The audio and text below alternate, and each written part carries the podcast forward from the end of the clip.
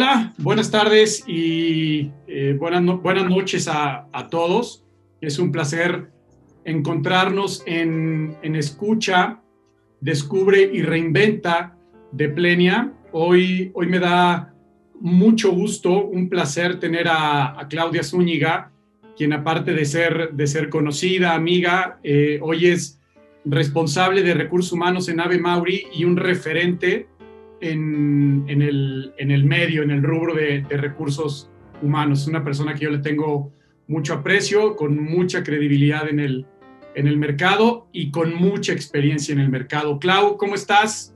Ay, muy bien, Francisco. La verdad es que me encanta estar aquí, eh, muy emocionada. Eh, yo encantada de colaborar contigo.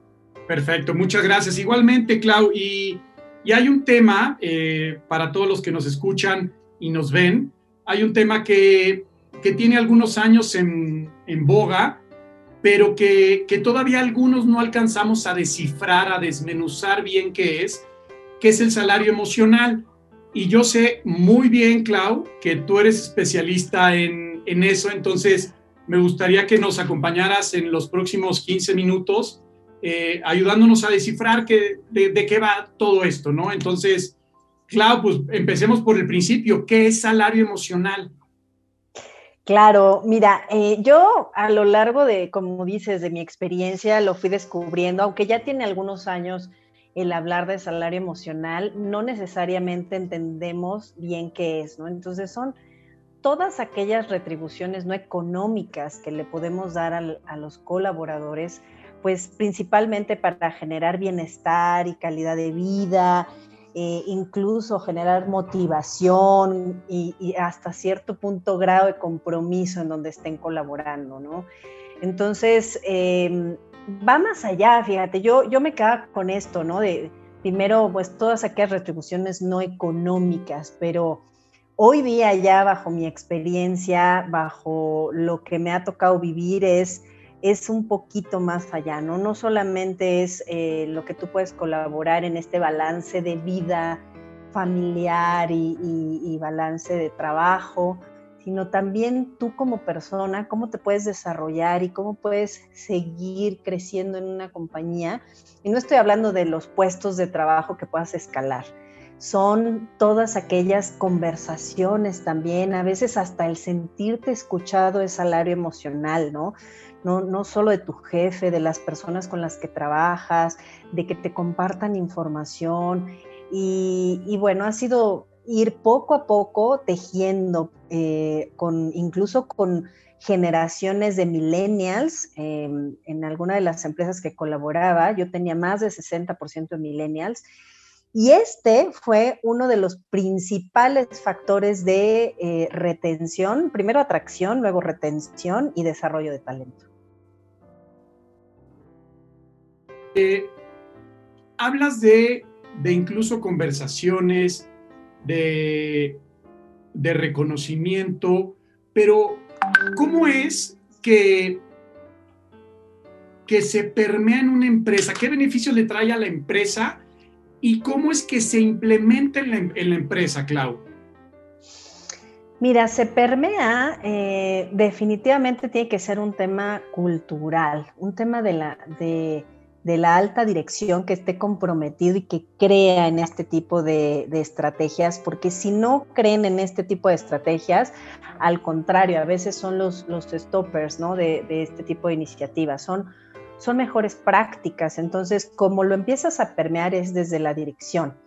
Y después a los siguientes niveles, ¿no? Y, y puede ser desde eventos tan sencillos en donde puedas eh, compartir a qué te dedicas. O sea, si escuchamos, oye, ¿y, finanzas qué hace? Bueno, a lo mejor todo el mundo nos imaginamos qué hace, ¿no? Pero, pero a veces es tan sencillo que, es ir permeando información. Creo que la clave más eh, importante en términos de poder permear el salario emocional es con, con, esta escucha de los colaboradores en cuáles son sus realidades, qué es lo que les preocupa, este, por ejemplo, si tienes una empresa que la distancia es muy, muy larga, bueno, esa es una preocupación como colaborador y cómo tú puedes o cómo puedes apoyar y a lo mejor hacer estrategias de flexibilidad Entonces, es, este es uno de, las, de, las, de los puntos principales, ¿no? Lo puedes ir permeando dependiendo de, las, de los requerimientos de, de tu gente, ¿no? Eh, las realidades de las empresas son distintas,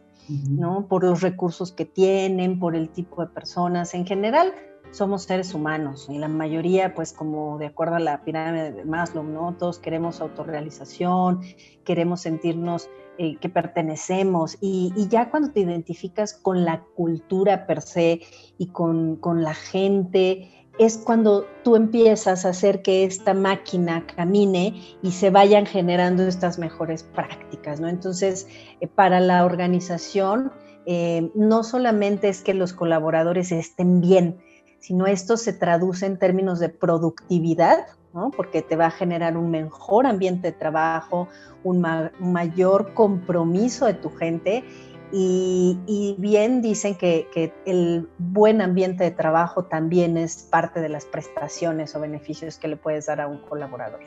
Ok. Oye, Clau, eh, a, ver si, si, lo, si lo puedo aterrizar un, un, poco, un poco mejor.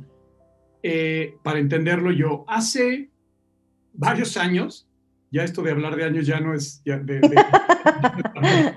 Este, llegó una empresa, yo trabajaba en Great Place to Work y llegó una empresa a querer vender sus servicios a través de nosotros, era una empresa española, creo. Y, hablaba en temas de, por ejemplo, hoy tú eres un cuate de 26 años, ahorrar para el retiro, hoy no te importa. Hoy a lo mejor te importa más vales de gasolina, ¿no? Porque te, mueve, bueno, hoy la pandemia no tanto, pero en, claro, claro. Este, eh, es decir, todo, todo el abanico de, de, beneficios que yo te puedo dar, empresa, a ti colaborador, los, los seteo de tal manera que, que, tú puedas definir qué te viene bien y qué no te viene. Claro. ¿No? Claro. Ahí también impacta, Clau, es decir, ese, ese tipo de, de modificaciones, de, de, metodologías, también es salario emocional. Sí, tienes que segmentar a tu población. Hoy, por ejemplo, yo tengo gente de planta, y no es lo mismo la manufactura, estar en una planta, que estar en un corporativo. Entonces, definitivamente sí, sí tienes que ir clasificando y ver qué es mejor para, para cada tipo de población. Por ejemplo, un viernes flex, pues no me va a funcionar para la gente de la planta que está en, en Atzala, Puebla, por ejemplo, y que le toma medio día o, muchísimo tiempo ir ir y venir de sus, de sus localidades, ¿no?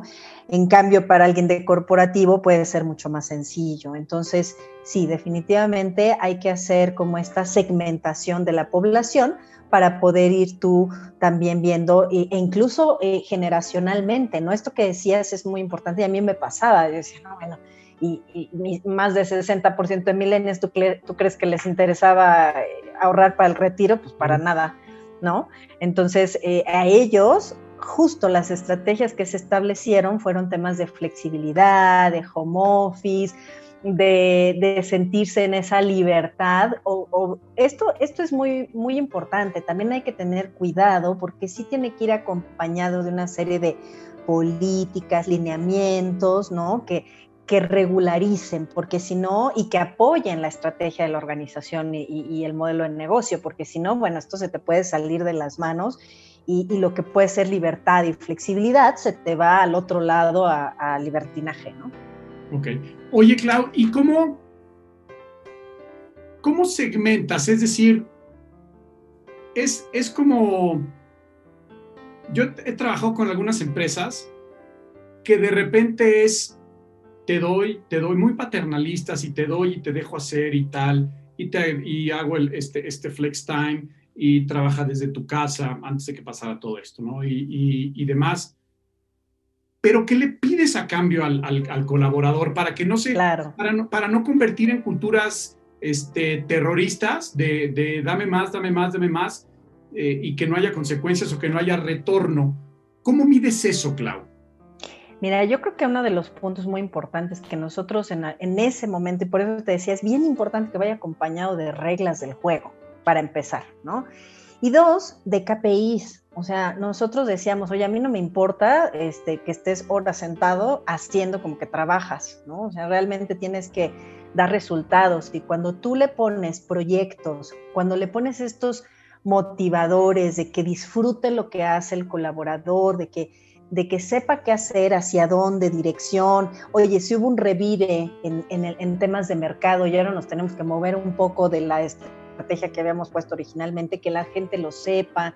Entonces, es, es este, ir poco a poco también en esta segmentación que se hace, este, que le puedas tú transmitir a estos colaboradores, ¿no? Este, esta, esta dirección, esta línea, y, medirlo, medirlo. Eh, yo creo que también, eh, porque también es cierto, ¿no? No, no todo es para todos, o sea, no, no todo de repente te funciona, ¿no? Hay gente que me decía, oye, no, a mí no me funciona el home office, porque si yo me quedo en home office me pueden hacer qué hacer, ¿no? Entonces, pues tampoco, o sea, este, cada, cada realidad de las personas es distinta. Entonces, hoy día, aún con pandemia, hay gente que sí va a la oficina porque no todo mundo tampoco tiene la infraestructura en su casa como para hacer home office, ¿no? Entonces, sí, eh, es eh, ver las realidades, es... Eh, pedirle al colaborador tener esta conciencia también, independientemente de que, de que, puedas medir sus resultados,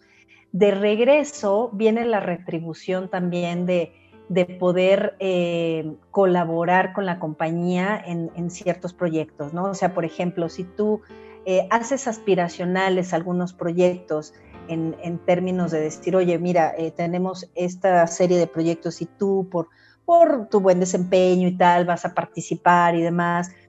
Creo que el, poder pedirle a los colaboradores de regreso un poco de este eh, engagement que han ganado a través de la flexibilidad o de todo lo que se les va dando en función de proyectos, de medición, de resultados, funciona. Nosotros lo que hacíamos, el, colaborador agradece muchísimo la información que le puedas transmitir. A veces hay un gap muy grande entre los niveles de abajo y la alta dirección. Entonces, mientras más lo mantengas informado, ellos responden, ellos contribuyen, ellos de verdad es gente que, se siente muy agradecida. Entonces, em, como, como empresa, tú puedes eh, ir midiendo esto, ¿no? También eh, si tú estableciste una política de, home office o una política de viernes flex o, alguna política en donde le das un beneficio específico para, su familia, que como bien dijiste hace rato y me, eh, recordé de algunos ejemplos, ¿no? En donde de repente dices, pues no tienen llenadera y entonces tiro la mano y, entonces lo que era un beneficio ahora se vuelve obligación, ¿no? Exactamente, entonces eh, el poder eh, ir midiendo también, ¿no? Este, oye, ¿y cómo les ha funcionado? Haciendo encuestas, microencuestas también, eh, no, no, tan largas, o sea, puedes hacer encuestas muy pequeñas de tres, seis preguntas, oye, te va a llevar dos minutos, contéstanos cómo te sientes con esta política, con este nuevo beneficio que te está dando la compañía. ¿no? Este, estos nuevos vales que te conseguimos o descuentos, no sé, pueden ser tantas cosas, este, y, yo creo que esa es la forma de, que el colaborador pueda retribuir, ¿no? También ir midiendo y, a través de su performance y, de medir el compromiso que tienen, ¿no? Y qué tan orgullosos se sienten de trabajar donde están. Ok. Es que fíjate que hace, eh, hace algún, algún tiempo, cuando cuando Raciel Sosa era, era mi jefe hace también muchos años, me acuerdo que íbamos, que íbamos a citas juntos y le decía a los clientes, oye, este es un great place to work o quieres convertir esto en un great place to work, pero no lo dejen nada más en el great place. Acuérdate que es to work, ¿no? Claro. Y, y de verdad, muchas eh, culturas se van hacia te doy, te doy, te doy y, y, poco, y poco lo mido. Entonces sí, tener mucho cuidado en no en no convertir eso en Disneylandia, en, convertirlo en, que cada quien pueda hacer lo que, lo, que, quiera. ¿no? ¿Qué tanto o cómo impacta el liderazgo cloud en el salario emocional? Híjole, impacta muchísimo. Em, la relación que puede haber jefe-colaborador en términos de esta confianza, de este eh, esta apertura, no hablábamos al principio de estas conversaciones, ¿no? Y me acaba de pasar hace poquito, ¿no? Eh, uno, uno de mis colaboradores se abrió y me dijo cómo se sentía en ese momento, em, que no estaba de acuerdo a lo mejor con, con, ciertos puntos. El escuchar a esta persona y, y, el darle opciones, el primero dejarlo hablar, ¿no? Y, y escuchar cuáles eran sus inquietudes y que se sintiera acompañado y que, y que después de eso al final me dijera, oye, me voy con mucha paz, muchas gracias. Eh, creo que contribuye y hace un impacto de totalmente la diferencia, porque mm, no es nada más, soy tu jefe, ¿no? Soy un facilitador, soy el responsable de ustedes como cabeza pero ustedes también, o sea, soy porque somos, ¿no? Y esa me la robé de una pared padrísima que por ahí vi pintada en algún lugar que me encantó, este, pero me encantó la frase, ¿no? Soy porque somos. Y entonces, en la medida que el equipo esté bien desde lo individual y como grupo, como equipo, y tú como cabeza te sientas con esa confianza de, de hablar las cosas, de sumar, de hacer una happy hour, ¿no? De decir, oigan, a ver, mándenme sus fotos de niños y vamos a, no hablar nada de trabajo y vamos a compartir y qué dulce era el que más te gustaba cuando eras niño o a qué jugabas. Te abre y te da la posibilidad de tener un vínculo distinto. Entonces, el liderazgo se ve 100% influido por el salario emocional. Perfecto, muchas gracias, Clau.